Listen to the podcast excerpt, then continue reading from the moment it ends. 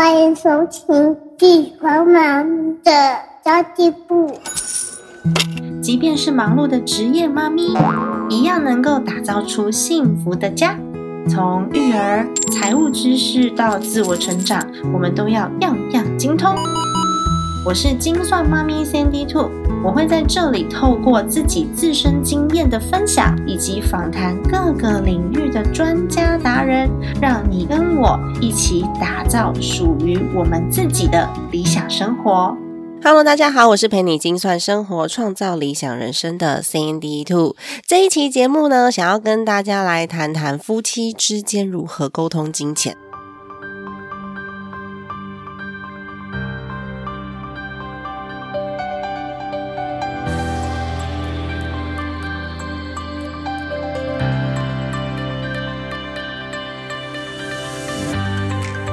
之后说，我前一阵子啊，不是从宜兰、新竹、台中、台南一直到高雄，做了好几场的那个新书分享讲座嘛。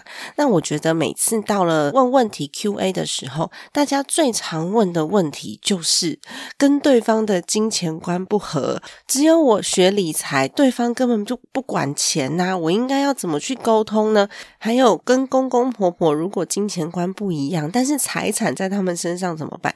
明明就有一些空房子。啊，明明就可以拿出来做活化，可以让我们的现金流更顺畅一点。可是公公婆婆就坚持说，哦，我们家的房子不能够有外人进来，所以不行出租。那我先生又很孝顺啊，所以他就不愿意去沟通。其实每次 Q&A 到最后啊，很多这种问题，我都觉得，嗯，我应该找一个婚姻咨商师来帮忙我 Q&A 才对。那么这集节目，我会用我自己的看法跟观点哦，来讲一讲我是如何处理这些小。小的所谓夫妻沟通的问题，跟金钱有关的。那么呢，四月十二号的非读学，我真的请到了婚姻咨商师，我的朋友 Lily。Lily 呢，她自己是美国 Seattle Pacific University 的婚姻家族治疗的硕士。那因为在家里面带小孩也带了很多年了，然后她最近跟我说她要重出江湖。我说重出江湖，但先来我这边呢。所以以后我们群组里面的那个 Lily 哦，大家如果说有。在我的 LINE 群组里面，你看到那个 Lily My，她就是婚姻智商师，我们可以 at 她 tag 她，她只要有空就会回哦，也是一个非常非常有热情的女孩儿。那么四月十二号的非读学，我们就是邀请到丽丽，用她比较有理论基础的这个角度来跟我们讲一讲金钱观，双方如果不合的话，该如何是好？那今天我会用我自己就是没有什么学理理论基础的观点哦，单纯凭经验来跟大家做分享哦。大家赶快来报名四月十二号的非读学哦！因为我的那个群组里面，其实妈妈比较多，爸爸稍微比较少一点，但是还是有。那我觉得会遇到比较多的问题是，第一个是有可能我们会过度去干涉先生的花费，因为我们都想说，我们那么省，我们都很用功的记账，然后呢规划我们的目标，可是每次都是先生在破坏。为什么又买了新的游戏？为什么要买那么贵的脚踏车？一台脚踏车好几万块，到底是干嘛？其实坦白说，有很多我们不理解的事情，可能对对方来说是非常重要的。就例如买名牌包这件事，我知道对很多的女生来说它很重要，但是对我来说呢，就是如果你的内在气质是很好的，那大家都会觉得你背的包是真的；那如果你的内在气质是很空泛的，大家。看到你背真的包也会觉得是假的，所以我自己认为内在气质比较重要。不过有很多人呢，这个名牌包是真的可以让他开心很久很久哦。女孩子嘛，喜欢名牌包、漂亮的包包，跟男生喜欢那种很名贵的名车其实是一样的。如果我们没有办法去理解对方的消费决策的话呢，我们就只能从根本上来做一个预算上的控制。我其实应该在节目里面有说过几次了，我跟我们家的那个另外一半，我先生不好笑，我们是有。零用钱的，你也可以说它是私房钱。那这个零用钱呢，我们可以分配，比如说一个人一个月一万块，一个人一个月五千块，就按照我们自己分配的金额下去分配。那如果我已经可以累积到我自己足够去买我想要的东西，我想要的奢侈品的这个金额，我们就不要去过度的干预对方。现在其实有很多的夫妻双方啊，因为都是双薪家庭比较多嘛，所以我们都会。A A 制也好啊，或是按照比例啊来一起共同负担我们家里面的开销，所以常常就会觉得，哎，你这个花的也是我的钱呢，那你这个买的东西怎么没有问过我？那买新手机、买新的那个镜头，像我先生有一阵子很喜欢摄影，他就会买新的镜头，说好的一人一半呢。这时候就会起争执，所以我觉得让双方有喘息的空间是一件很重要、很重要的事情哦。因为常常我会有你不理解的事，你也会有我不理解的事，那我们没有办法去理解所有人心里面的每一个心理状态，所以就把自己喘息的空间留出来，用零用钱的方式去做也可以哦。那如果真的有那种过大笔的开销，还是要沟通啦。例如说名牌车，对不对？那有可能不是说我累积个几个月零用钱就可以买的。我自己也有过我的朋友问过同样的问题，就是他先生的收入其实没有到非常非常高。但是是业务性质的工作，小主管啦，常常会跑外地，那他就一定要买 B N W 的车，搞得呢，他们家的现金流非常的卡，然后回来再跟太太埋怨说：“你上班赚的钱不够，你看我赚的比较多。”这真的很不尊重人呢！哇，大家都在家里面付出，不要以为钱赚的多的就是老大，因为就算太太在外面。呃，他赚的钱比较少，他至少是用他的工作在一起支撑着家庭。如果说只是用金钱、用收入来衡量一个人的价值的话，这个要比较多了去了呢。总是有人比你厉害，对吧？所以其实。互相尊重是很重要的事情。我们当家庭主妇的，当然知道先生赚钱很辛苦啊。可是呢，太太在家里面，大部分的家务啊，跟孩子的事情，也都是太太操持的比较多的。即便是负责赚钱，也没有这么伟大。因为如果没有另外一半的话，我们其实很难正常的、悠闲的过生活。你很难只需要出去赚钱就好了，光是家里面的事情就把你烦死了。我觉得现在的夫妻就是因为彼此经济都独立嘛，所以反而我们。在做未来规划的时候比较难一致，有些家庭就干脆说啊，反正我们彼此都在赚钱，自己花自己的，所以就不讨论未来了。对外的期望不一致，那么反而呢争吵会非常的多，因为从来没有开放的去讨论过金钱哦。所以我自己是觉得，嗯，要长期的去互相关注一些家庭理财的议题，跟彼此分享，然后必须要先从金钱观开始。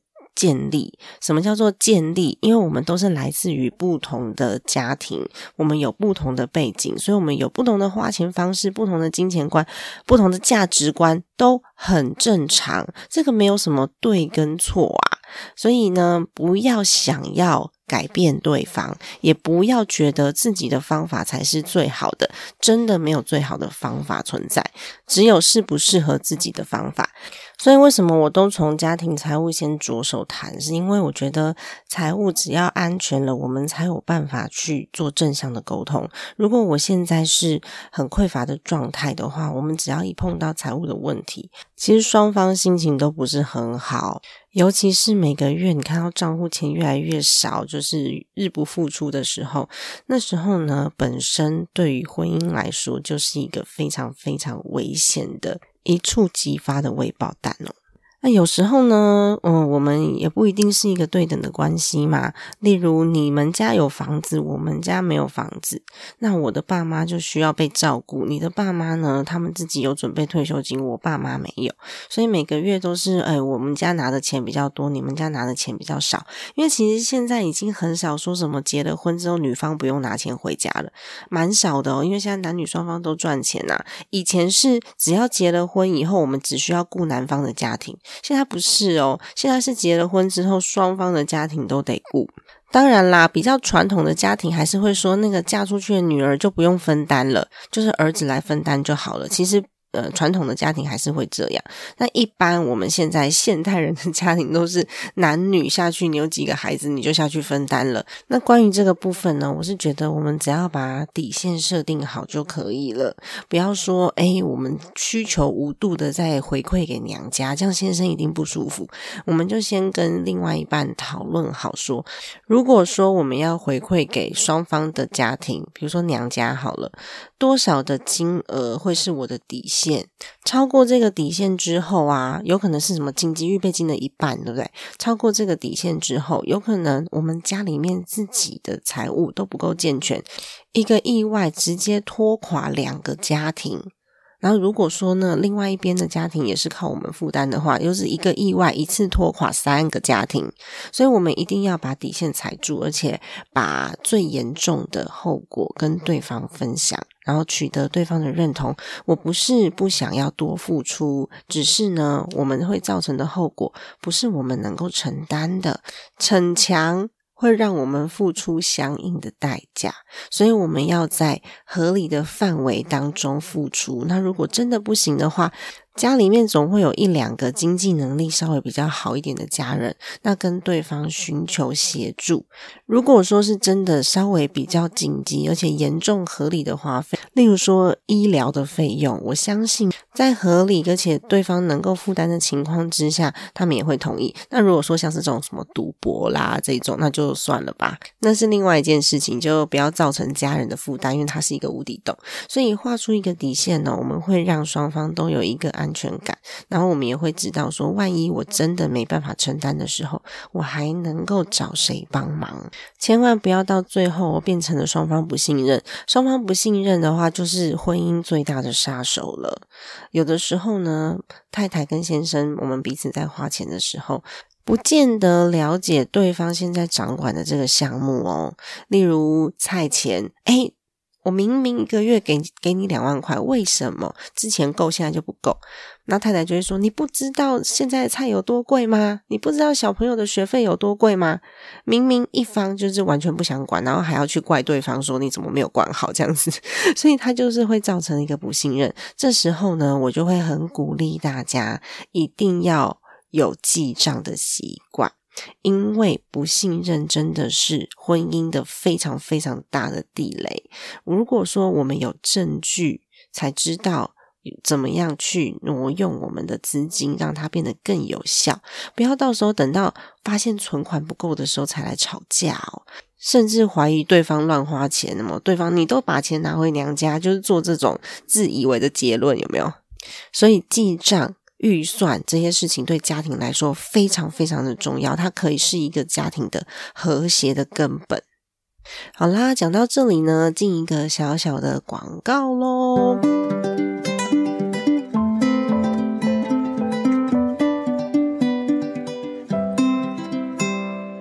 算妈咪的理财入门课，我就有在讲关于记账、关于保险。关于债务、关于投资，还有如何有效的去罗列出我们的家庭理财目标，并且做出一个合理可行的执行方案。我已经很久都没有推广我自己的这一堂课了，所以呢，我做了一个限时的回馈，只有十天到四月一号的时间，购买理财入门课程，然后再加赠股权债权的线上课。为什么我想要加赠这个说明股权债权的线上课程呢？因为很多人他会问我说：“哦，那我如果已经知道我的理财目标了，我想要运用工具的时候，我有哪一些的选择？”因此，我就增加了这一堂课程哦，就是说明股权跟债权的，然后也会告诉你说投资的本质是什么，然后该如何分配好、分散风险的配置。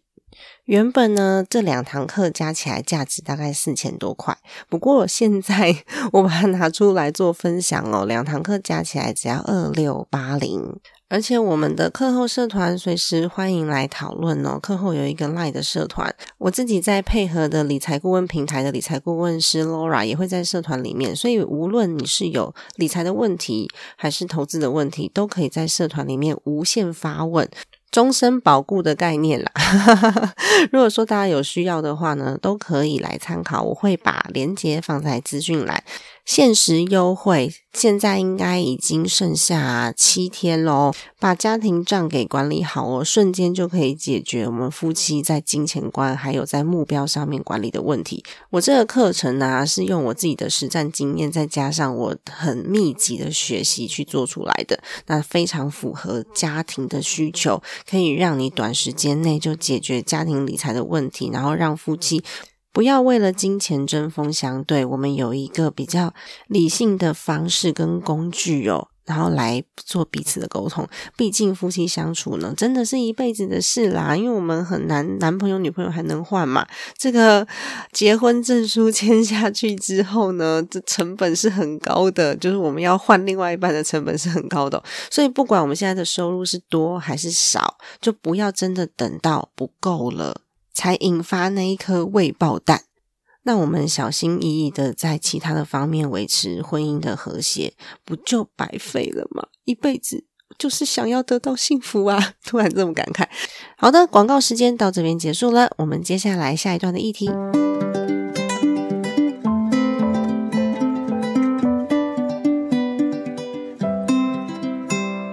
刚有讲到哦，夫妻之间其实比较常吵架的，有可能就是金钱观不同，对不对？刚刚讲到要换车换 B N W 的这种，然后还有我们有可能就是双方的原生家庭经济条件不一样，所以变成我们好像要付出的，嗯，比较没有那么平等。或者是我们去干涉对方的花钱习惯，他明明就是很喜欢打电动，可是每次买电动我们都生气，那他必须要放弃他这个非常喜欢的事情、休闲活动，才能够维持他的婚姻。这时候我们也会不爽嘛，对不对？那最后我们讲到的信任度很重要，彼此如果没有信任度的话，真的是一个婚姻极大的危机。所以这是我自己在。呃，每一次活动过后，Q&A 都会被问到的几个问题的面向。其实夫妻在一起哦，无论是谈什么事情，都先谈心、谈恋爱比较好。真的，因为我们本来就是不同的家庭嘛。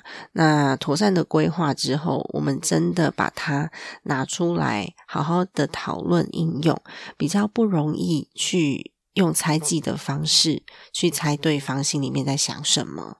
千万不要等到有大笔的支出的时候才来吵架，例如说要买房、买车、医药费这种才来吵架。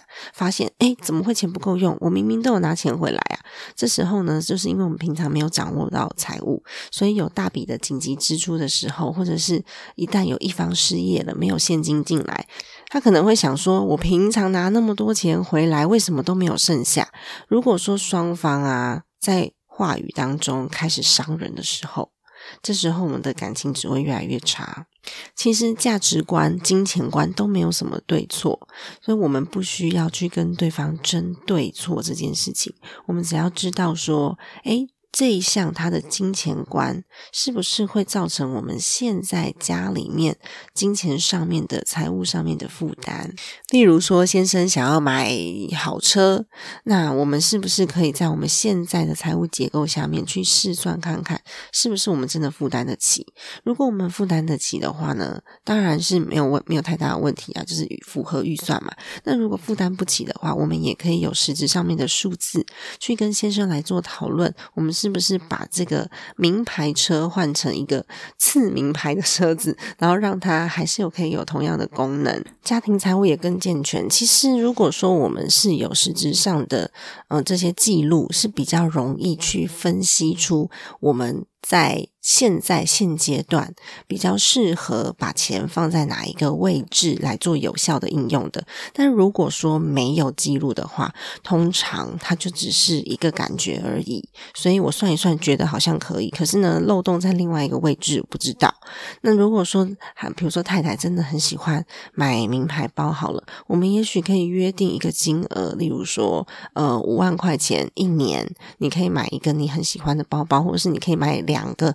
两万五千块的包包，但是这在我们的预算管控之内，所以其实最重要的都是你有没有去管控金钱，而不是你买了什么东西。那么在双方已经有事前沟通好的情况之下哦，不管我们买什么，就是因为已经事前讲好了，而且在我们的财务结构上面是允许的，这时候我们在花钱的时候呢，比较有底气，然后也比较会有安全感。然后跟对方沟通的时候呢，也不会用怀疑、猜忌的方式来伤感情哦。其实真的回避谈论金钱的夫妻蛮多的，这是因为我们台湾人的。嗯，文化吧，成长背景下会让我们觉得，哎呀，谈钱伤感情啦。所以呢，在结婚之前很少谈钱，甚至结婚之后呢，也很少谈钱。我之前曾经有一个朋友，他就是因为在结婚之前非常少跟另外一半谈到钱这件事，所以在结婚的时候，交往了五六年，要结婚的时候。发现对方家庭的经济条件跟自己家庭的经济条件差的非常非常的多，条件差非常多也没关系，我们可以如果平常在磨合金钱观上面有努力的话，至少彼此是可以交流的。但是他们的问题是，就连交流也没办法交流，然后对方就觉得你们家比较有钱，所以我所有的婚礼的东西都要你们出啊。啊！你们都已经生米煮成熟饭了，你要嫁给我儿子的话，你们就要负全责，就有很多这样子的事情发生了。那到最后，真的是，嗯，两个夫妻相处的生活当中的未爆单会越来越多。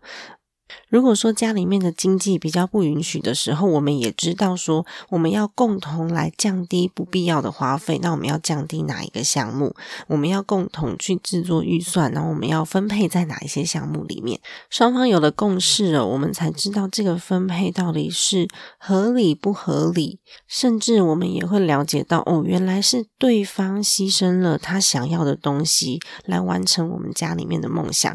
例如，可能名牌包真的很重要，或是 B N W，的车子真的很重要，但是我们愿意放弃这个选项来完成我们的财务计划。这时候我们有的就是感动啊，就不会是争吵了。真正的就可以去做到让钱为我们工作，而不是呢被钱驾驭。